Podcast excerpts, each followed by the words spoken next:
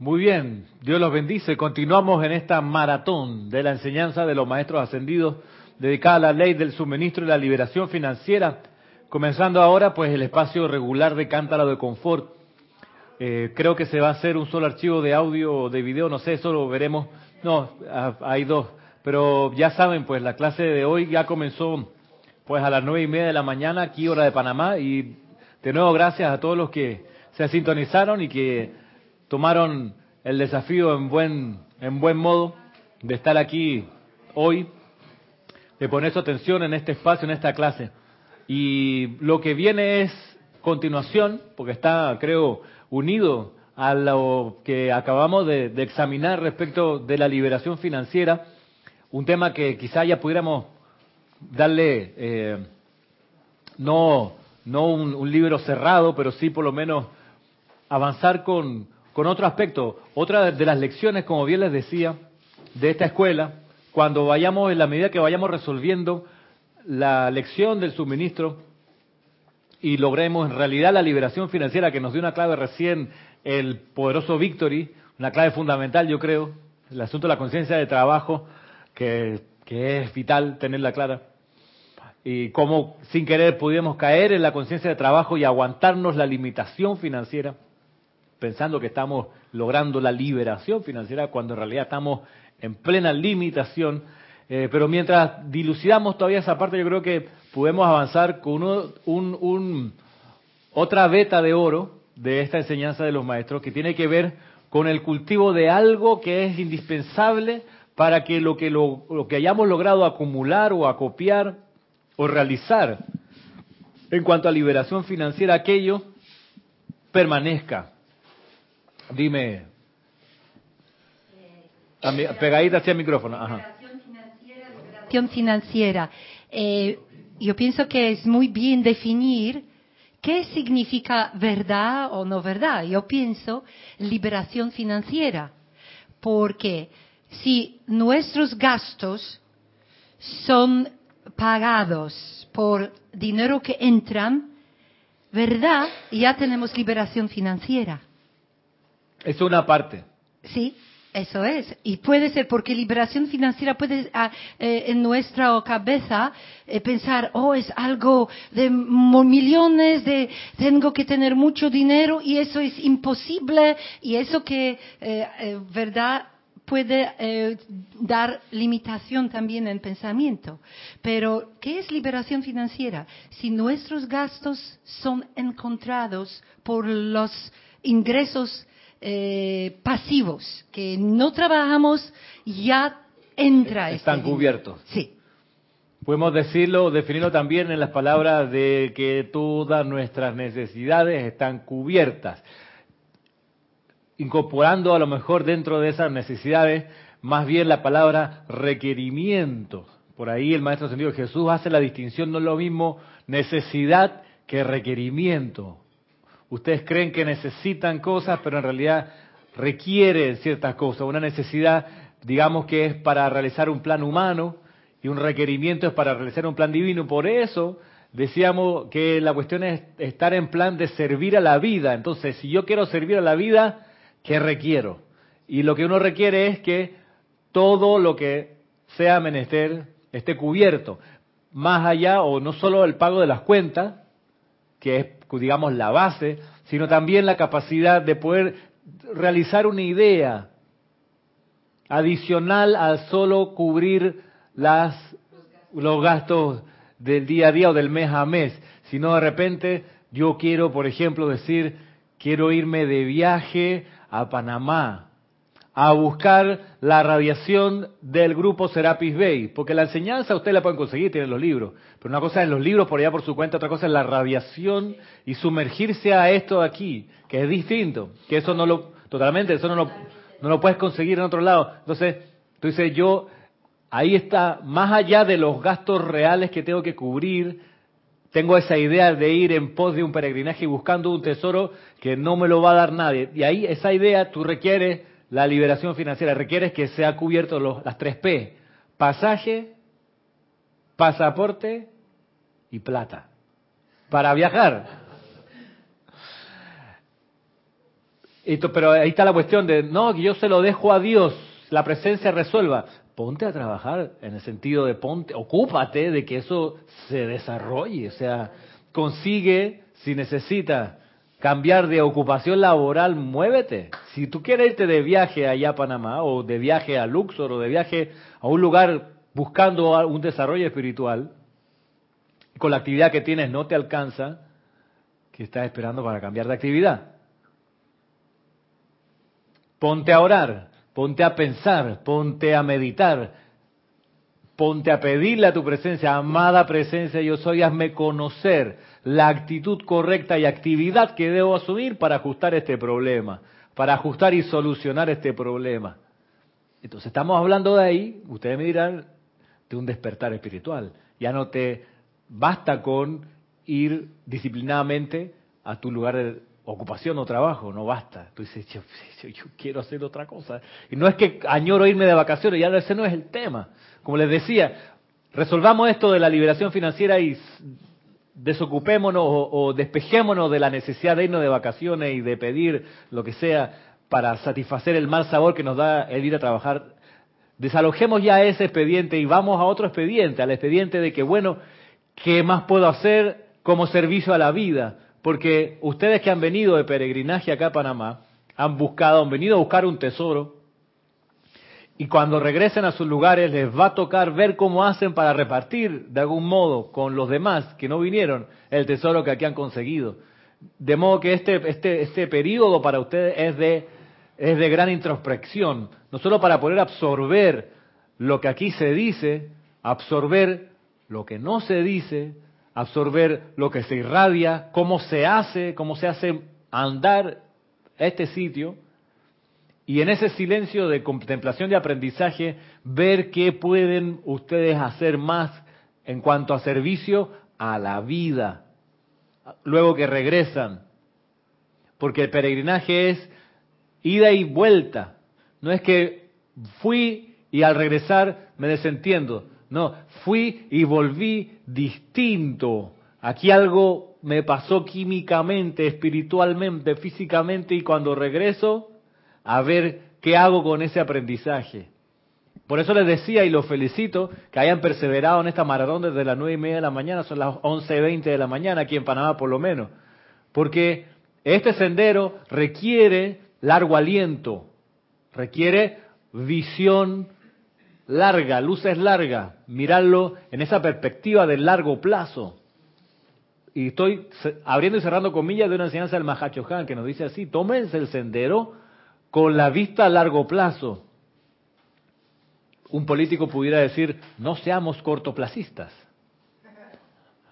Tengamos visión de Estado, no solo de gobierno estos cuatro años, a ver cómo hago, sino, a ver, de aquí a 25 años, ¿cómo, cómo, ah? más allá, ¿cómo hago respecto a mi desarrollo espiritual o el sendero que quiero recorrer? Por eso el peregrinaje es mucho más que una salida turística de su lugar de habitación a otro, es mucho más que eso. Es todo un, un recorrido vital. ¿En pos de qué? Por ejemplo, entender que estamos aquí para servir a la vida.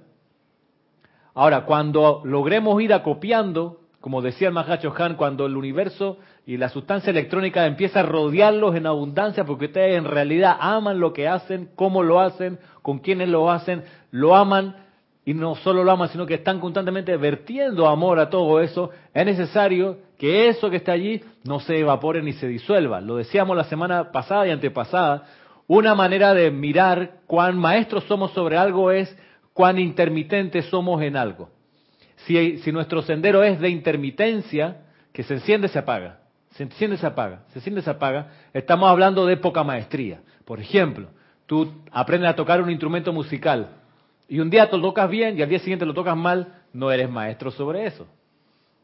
Uno, uno, uno pasa por periodos de aprendizaje cuando está aprendiendo un instrumento musical o una figura eh, de artes marciales, una coreografía de esas hermosas que tienen las artes marciales, Digo hermosas porque son bonitas en verdad, pero realizarlas y quebrarle la nariz a alguien, partirle el cuello con la otra mano y volarle la cara con una patada, eso no es bonito. Pero cuando se hace como coreografía, pues sí resulta una danza.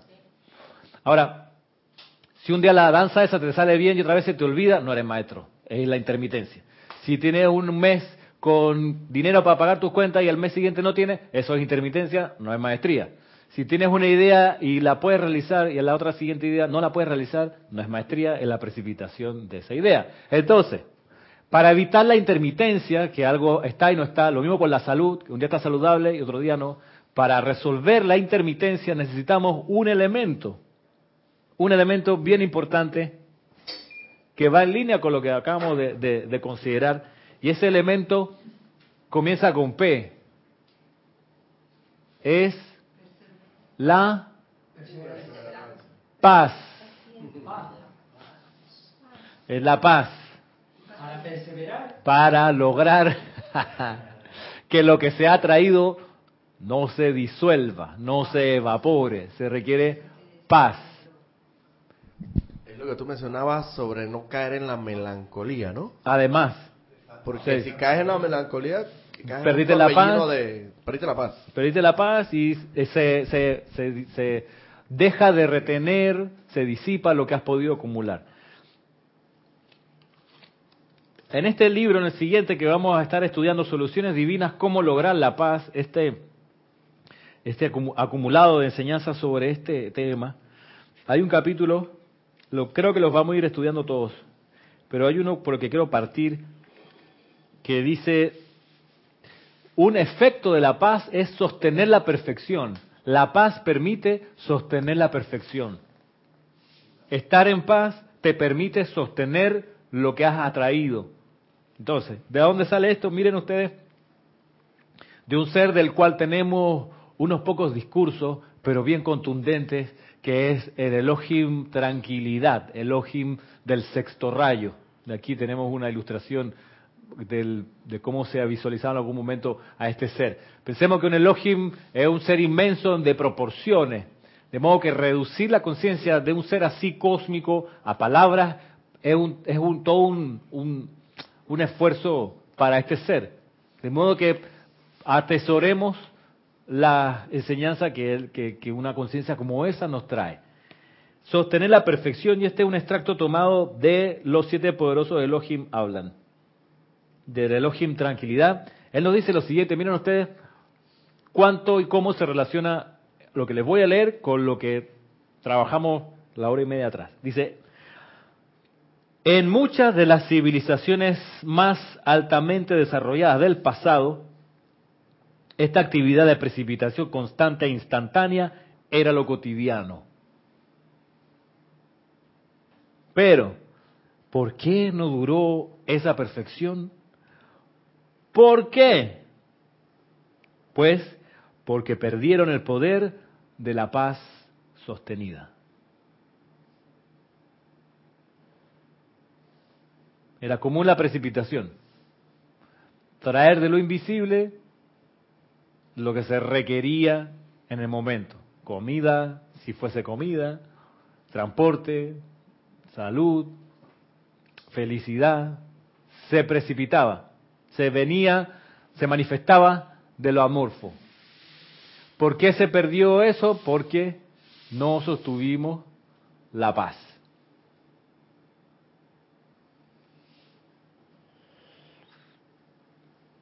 Ahora, dice aquí el Elohim, una vez más, ustedes que han dado su interés y su vida a las actividades del séptimo rayo, representado por nuestro amado Saint Germain, están lenta pero seguramente emergiendo de la marisma de la creación humana y limitación.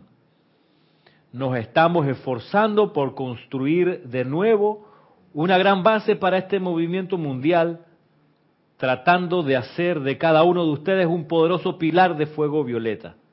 Pero, aquí y ahora se los puedo decir, a menos que sostengan la paz ininterrumpida, como individuos separados y como unidades colectivas, no importa cuán perfectamente construyan, ni cuán perfecta sea la sustancia con que lo hagan, no tendrán más que cenizas al final, siempre y cuando permanezcan dentro de la conciencia de cualquier trabajador las radiaciones, ah, siempre y cuando permanezca dentro de la conciencia de cualquier trabajador las radiaciones desintegradoras de los siete pecados capitales y todas sus ramificaciones. En otras palabras, los siete pecados capitales destruyen la paz. Y al destruir la paz, hace que todo se pulverice, todo lo acumulado, ¿cómo es la palabra que usa aquí? Se desintegra. Se vuelva en ceniza, se vuelva cenizas, claro. Entonces la cuestión es, en la medida que no experimentemos o que saquemos de nosotros los siete pecados capitales, vamos a poder sostener la paz. Y al sostener la paz, vamos a poder sostener, mantener acopiado lo acumulado, lo desarrollado, lo conseguido. Si le damos cabida y entrada y desarrollo a los siete pecados capitales, vamos a destruir la paz y por ende se volverá ceniza lo que conseguimos. Visto desde el otro ángulo, si hay una situación, si hay una ciudad, si hay una civilización, si hay una familia, si hay una empresa que se volvió ceniza, es porque perdieron la paz. Y perdieron la paz porque le dieron cabida a los siete pecados capitales.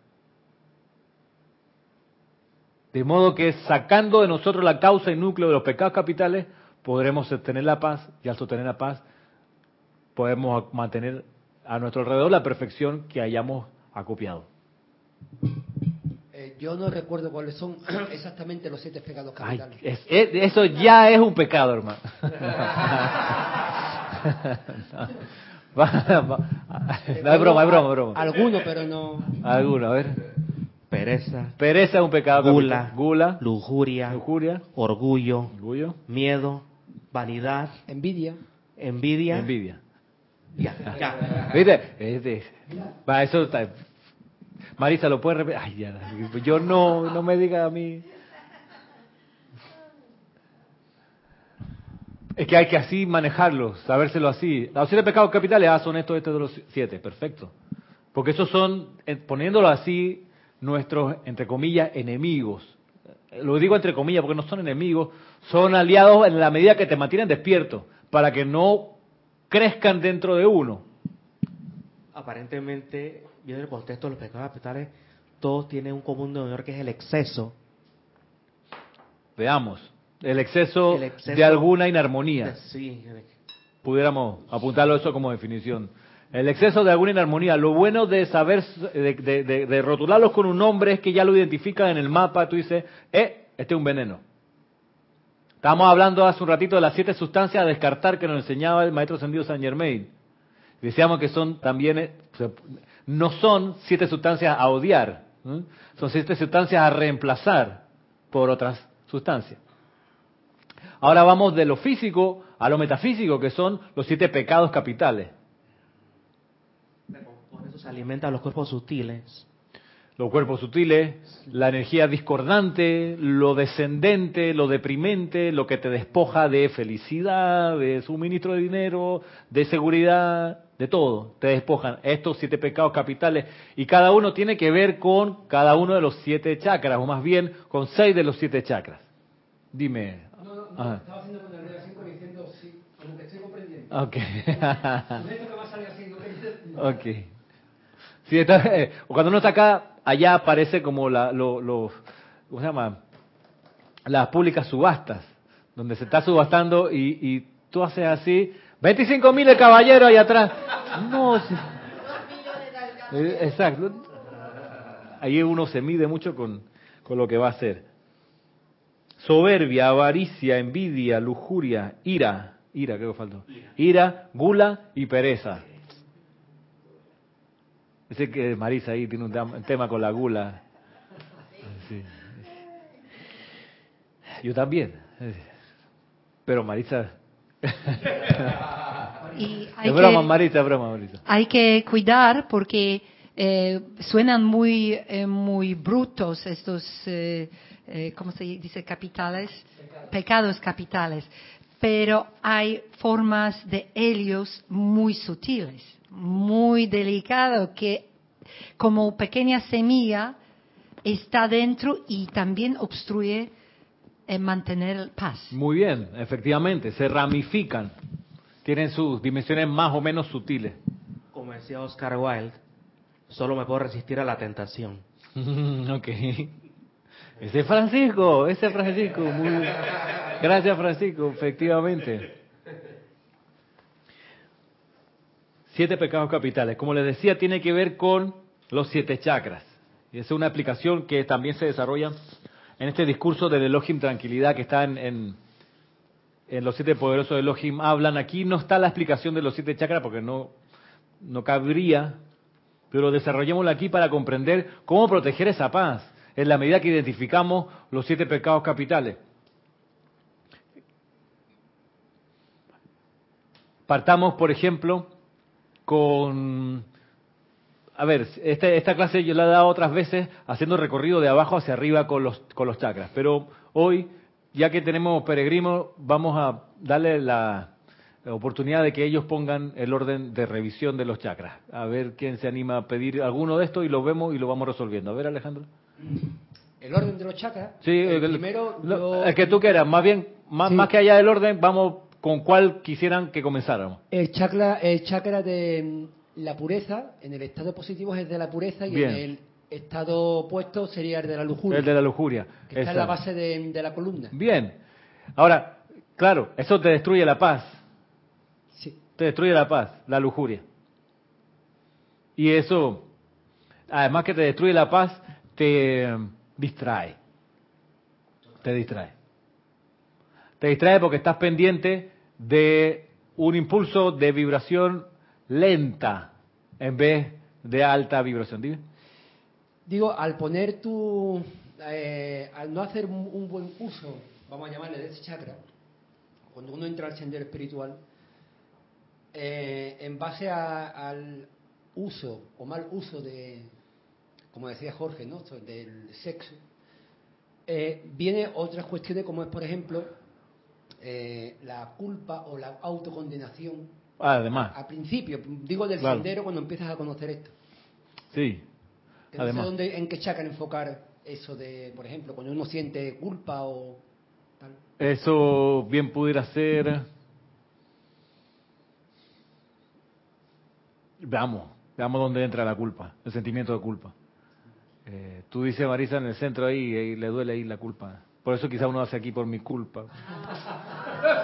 Por mi gran culpa. O autoflagelarse.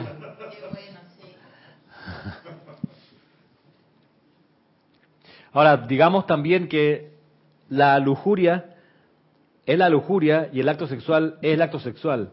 Eh, que puede haber actos sexuales sin lujuria o con menos lujuria. Y puede una persona no tener sexo con alguien y ser súper lujurioso o lujuriosa.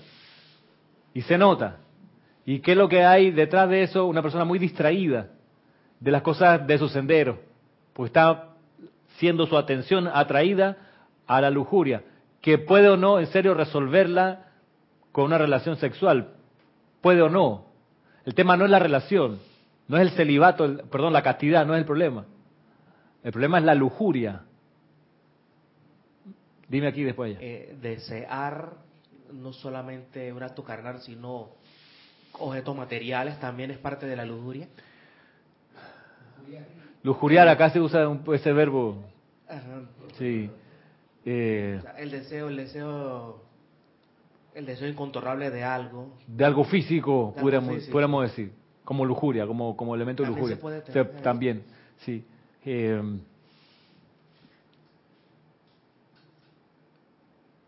para satisfacerse, no para celebrar la maravilla de ese objeto. Por ejemplo, yo, yo creo poder no equivocarme si digo que los que eh,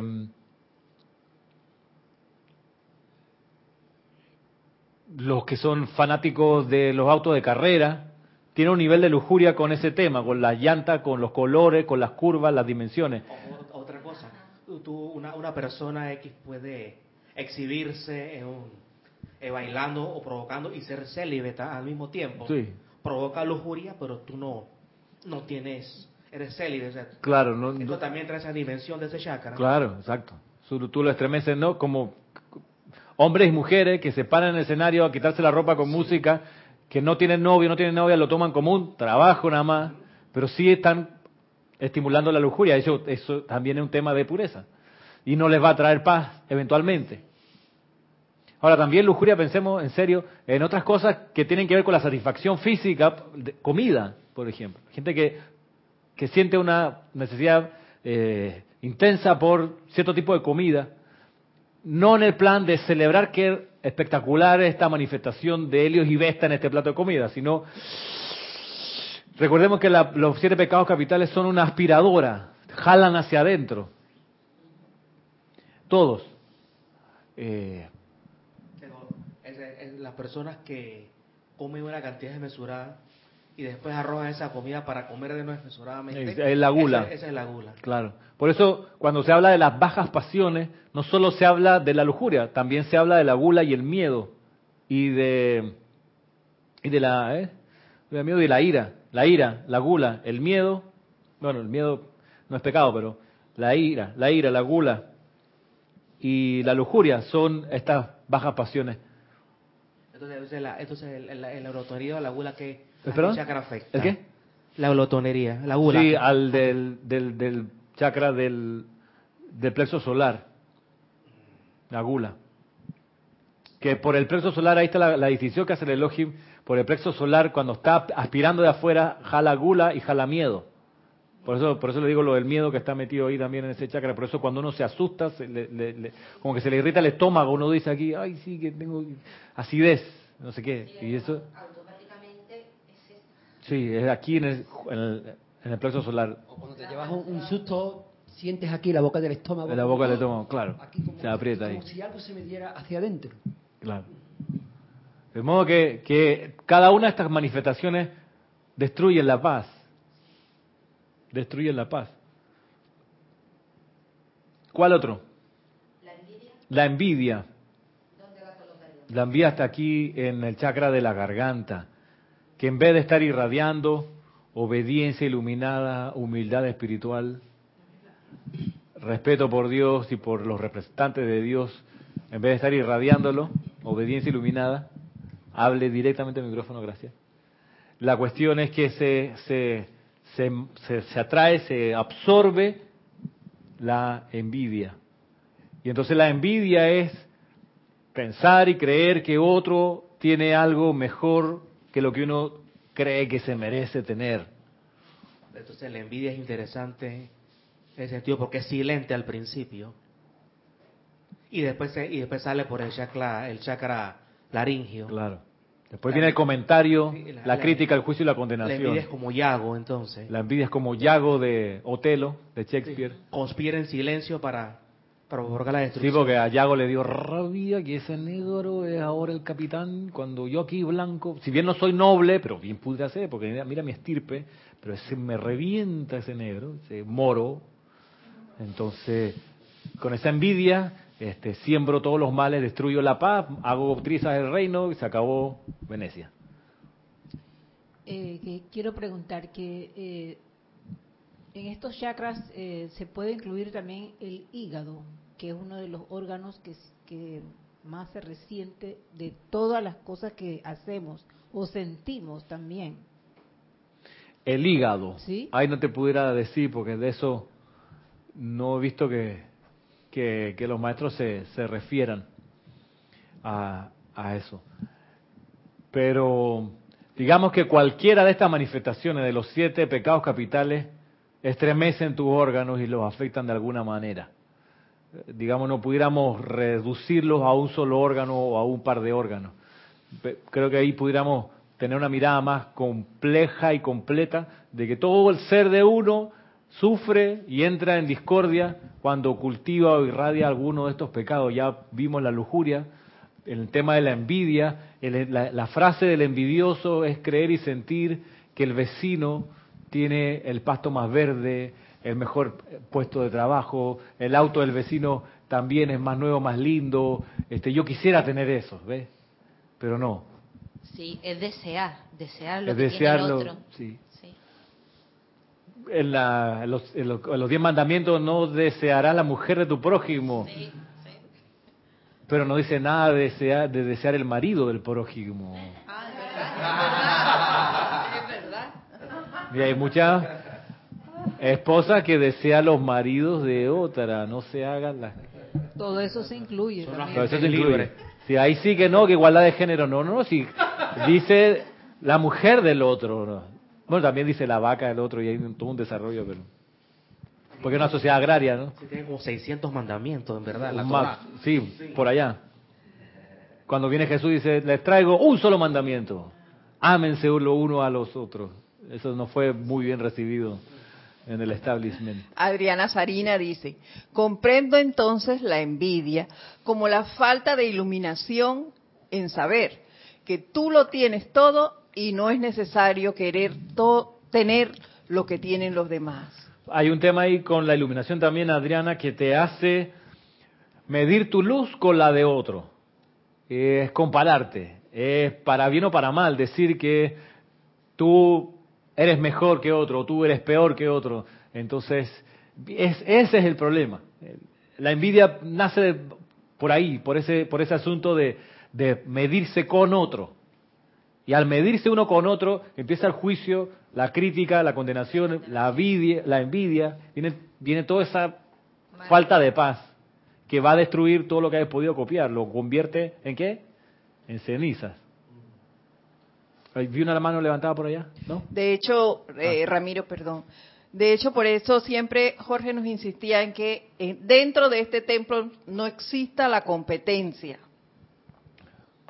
Porque con la competencia viene la envidia, la rivalidad entre unos y otros, y entonces los problemas, la falta de paz, y eso hace que se vuelva ceniza todo el empeño. No, no hay necesidad de compararse. Lo único que uno tiene que estar pendiente es cómo uno hace mejor lo que hace al día siguiente, lo propio, cómo uno lo mejora. Y yo escuchaba una canción que es verdad, eh, un, eh, una oración de San Francisco de Assisi. Make me a channel of your peace. So, en es- español será, hace de mí un canal de paz. Y yo pienso que eso es increíble ayuda, ¿verdad? Cuando hay algo discordante que entra de, eh, y que se sienta, porque tenemos que estar un más y más sensible instrumento detectando estas vibraciones eh, que, nos eh, quieren rellenar. Entonces, en este momento, yo pido, Magna Presencia yo soy, hace de mí un canal de paz, que, me, que este chorro de paz me lle- rellena. Y entonces, en este momento de conexión, eh, se puede, no, no sé si ignorar o no seguir estas vibraciones que entran. Ok, gracias.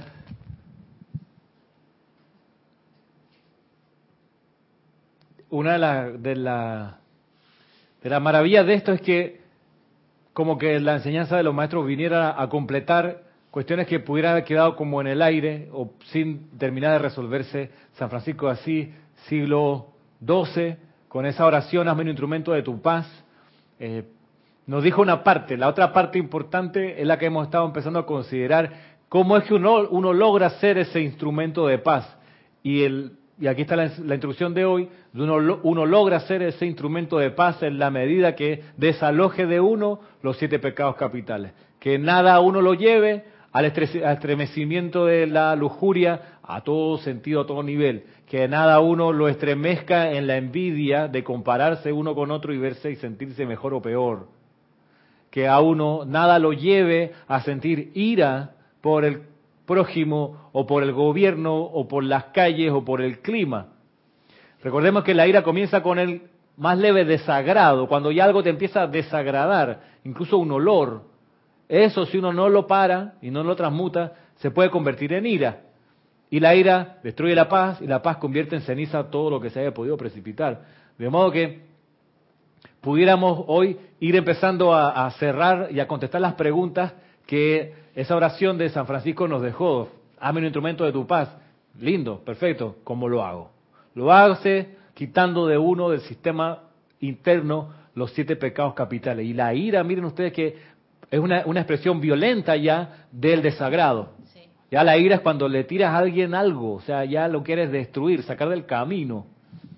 porque te, te molesta tanto su presencia, su actitud, y eso comienza con el más leve desagrado. Y yo les recomendaba, voy, la semana pasada, aquí a estudiantes que están empezando a oficiar, a dirigir ceremoniales, ojo, atención, que con oficiar y practicar el oficio, todavía sin ser sacerdote del fuego sagrado, pero en esa línea, buscando esa maestría, ojo que se intensifica la energía que cada uno maneja. Ya la llama triple se expande, la luz empieza a saturar los cuerpos internos y por ende, cuestiones que antes eran de poco calibre, de repente te estremece darte cuenta que son enormes.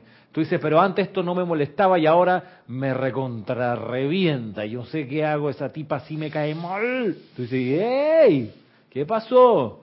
Pasó que estás con más energía, por ende, más ocupado tienes que estar de no cultivar ni el más leve desagrado.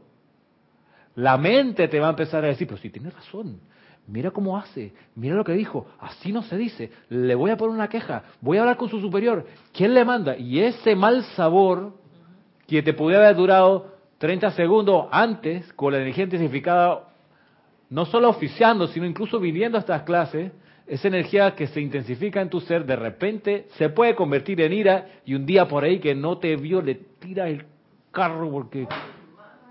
Ah, sí. Eso, eso sería un descontrol de la Total. Y ese descontrol comenzó con el desagrado. No, pero yo, yo no le voy a hacer algo tan grave así como la ira, pero cuando venga, no le voy a saludar. No. No, no, que venga ella a saludarme, porque yo. No lo voy a mirar. No, no, no, no, no, no, no, Ujú. Te destruye la paz, convierte en ceniza lo que se haya podido precipitar. Acá y después acá. Es una pregunta que tiene Valentina de la Vega para ti. Dice, ¿cuál es el aspecto positivo de la envidia? ¿Sería el amor? Va- Vamos a, a, a decirlo con más precisión. Lo opuesto a la envidia es el don del Espíritu Santo del primer rayo. Eso es lo opuesto a la envidia. Y ese don es obediencia iluminada. Lo voy a decir de corrido porque es una sola cosa. Obediencia iluminada, humildad espiritual, respeto por Dios y por su representante. Eso es lo que debe salir por ese chakra. No son cuatro cosas distintas, no es obediencia iluminada y humildad espiritual y respeto por Dios y por su representante. No, es un solo acorde. Obediencia iluminada, humildad espiritual, respeto por Dios y por su representante. Eso es lo que debe salir. Claro, una frase así, en la oración de San Francisco de así en el siglo XII no cabe, no, no se lo hubieran entendido. Este hippie ahí sí se le voló la cabeza, ¿de dónde sacó esa cuestión? Pensando en los posibles críticos de San Francisco si él se hubiese mandado una oración con más detalle. Pero hazme un instrumento de tu paz, es decir, que yo solo sienta hacia ti, presencia yo soy, obediencia iluminada, humildad espiritual, respeto por Dios y por su representante. La gente le tiene miedo al primer rayo y le huye, y le huye a los maestros del primer rayo y no los enfrenta porque creen que el primer rayo se refiere a imposición, que se refiere a dominación. En su ignorancia, y no hay nada de malo con ser ignorante, el problema es insistir, seguir siéndolo, en su ignorancia se pierden del tesoro inmenso que es la obediencia iluminada, la humildad espiritual, el respeto por Dios y por su representante. Es un tesoro enorme, incalculable, real opulencia, obediencia iluminada, humildad espiritual, respeto por Dios y por su representante. Y eso es lo que debiera irradiarse por el chakra de la garganta, que cuando no se está irradiando eso, se empieza a cultivar la envidia.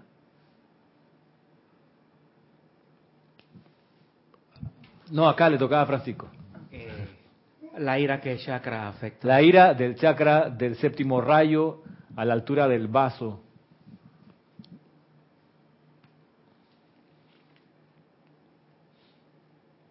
La ira, ¿no? De ahí que lo que se debería estar irradiando para reemplazar la ira es equilibrio. Esto lo hemos hablado antes.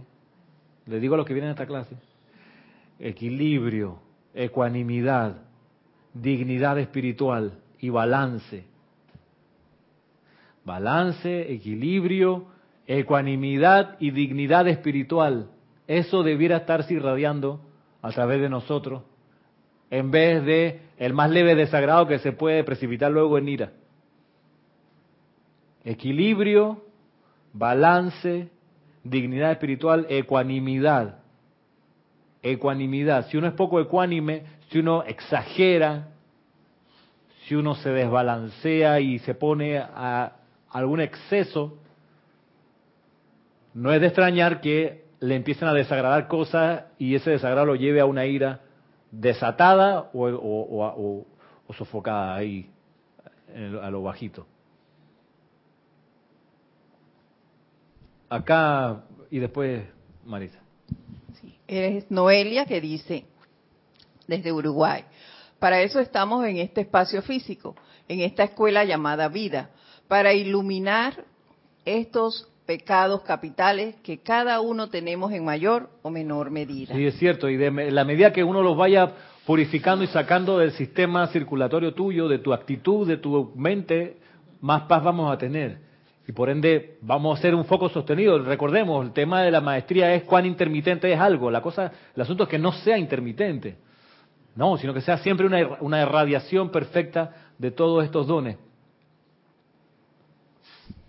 Sí, es que entonces está en juego es la personalidad de, de cada uno al sentir estas estas eh, ira por cualquier cosa que veas que para ti no te parece bien, pero uno yo creo que cuando ya uno conoce esta enseñanza uno poco a poco va reconociendo de que esto no es como decirle que no tenemos derecho a juzgar en esas situaciones, pues porque de alguna manera se ha de arreglar o lo de lo veremos diferente. O tal vez mentalmente ya nosotros lo vemos de otra manera.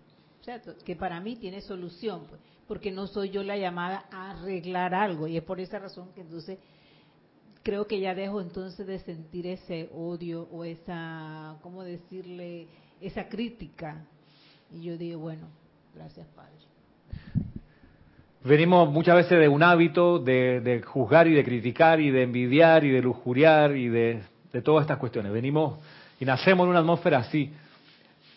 Lo bueno es, claro, tenerlo enfrente, dilucidar el sendero y despejando estas cualidades para realmente ser instrumento de paz, que efectivamente a través de nosotros pase esa paz a los electrones, a la vida que, con, la que, con la que entremos en contacto. Entonces, hemos visto lujuria, hemos visto Lujuria y lo opuesto a la lujuria, o lo, el reemplazo de la lujuria, que tomando la, descripción de los dones del Espíritu Santo es lo que consideramos al principio de la clase de la, a nueve y media.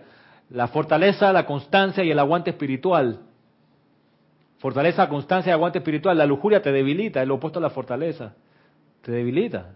No queda, es un gran consumo de energía, te deja tumbado. Entonces, fortaleza, constancia, aguante espiritual. En vez de la ira, entonces el equilibrio, el balance, la ecuanimidad y la dignidad espiritual. Dignidad espiritual que da para desarrollar también y comprender que es dignidad en el, en el, en el espíritu, en, la, en, en las cuestiones mentales y emocionales. Ahí está esa dignidad. Y con la dignidad se vive, ¿no? No se, no se muere con dignidad, se vive con dignidad. No, no importa tanto cómo Jesús murió, lo que importa es cómo vivió, qué ejemplo dejó de vida. Y subiendo entonces, en vez de gula, que sería la manifestación de los siete pecados capitales aquí en el chakra del plexo solar, en vez de gula, ese descontrol en comer, comer, comer, comer, comer. Pero ojo, que no solo comida, obviamente, sino comer, comer, comer noticias, todo el día viendo noticias, noticias, noticias, comer, comer, comer telenovela, comer, comer, comer, comer, comer programas de televisión, eh, chismes, comer, comer, comer, todo lo que sea ingesta descontrolada. Estamos viendo un, una dirección hacia adentro en vez de irradiar las bendiciones del sexto, del sexto rayo, que son las que pasan por el chakra del plexo solar. ¿Cuáles son la, los dones del Espíritu Santo del sexto rayo? ¿Cuáles son?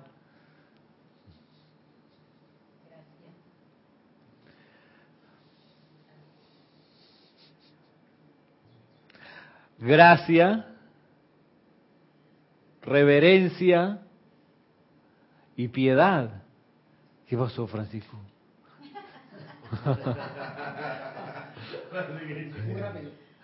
Está bien, está bien, está bien. Presentaron a Doña Gracia, nada más al otro. Gracias, reverencia y piedad. Gracias, reverencia y piedad. La reverencia, que luego conocemos la reverencia por la vida de la llama de la precipitación, la reverencia en la cualidad del sexto rayo, la reverencia de una dimensión, digamos, inicial, es el respeto. La reverencia. Uno respeta algo, pero las mismas palabras son distintas. Una cosa es respeto y otra cosa es reverencia. No es lo mismo. No es, eh, son niveles de intensidad. Digamos, de menos intensidad el respeto. Uno respeta las reglas del tránsito vehicular, uno las respeta. Uno respeta al policía de tránsito, uno respeta al funcionario público, uno respeta a los padres. Distinto es la reverencia. Y la reverencia no es solo el movimiento de reverencia que uno aprendió en las danzas así de salón, haga la reverencia, no sé qué. No es eso, la reverencia. O no solo eso. Pero de reverencia vamos a hablar bastante el próximo sábado en el servicio de transmisión de la llama, de la precipitación, que comenzará a ocho y media de la mañana la transmisión de televisión para arrancar con el ceremonial a las nueve. De modo que la clase de cántara de confort la vamos a dejar hasta aquí por hoy, que ya son las doce de mediodía. Y le extiendo la invitación para el próximo sábado, ocho y media de la mañana, servicio de transmisión de la llama, de la precipitación en la introducción creo que es un, es un buen momento para sumergirnos un poco en qué es la reverencia por la vida. Y el domingo a las nueve, un poquito antes de las nueve de la mañana hora de Panamá, pues el servicio de transmisión de la llama de la ascensión para después de la una de la tarde comenzar con Defending Your Life. Super película de Serapis Movie o Visa al Paraíso en español para los que la vieron.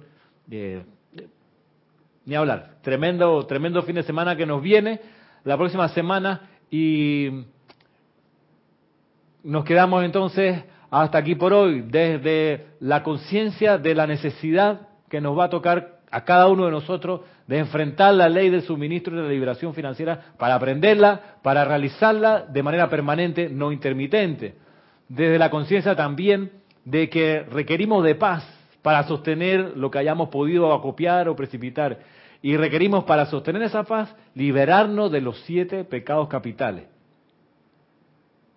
Soy Ramiro Aybar, hasta que nos volvamos a encontrar en una transmisión más, mil bendiciones a cada uno.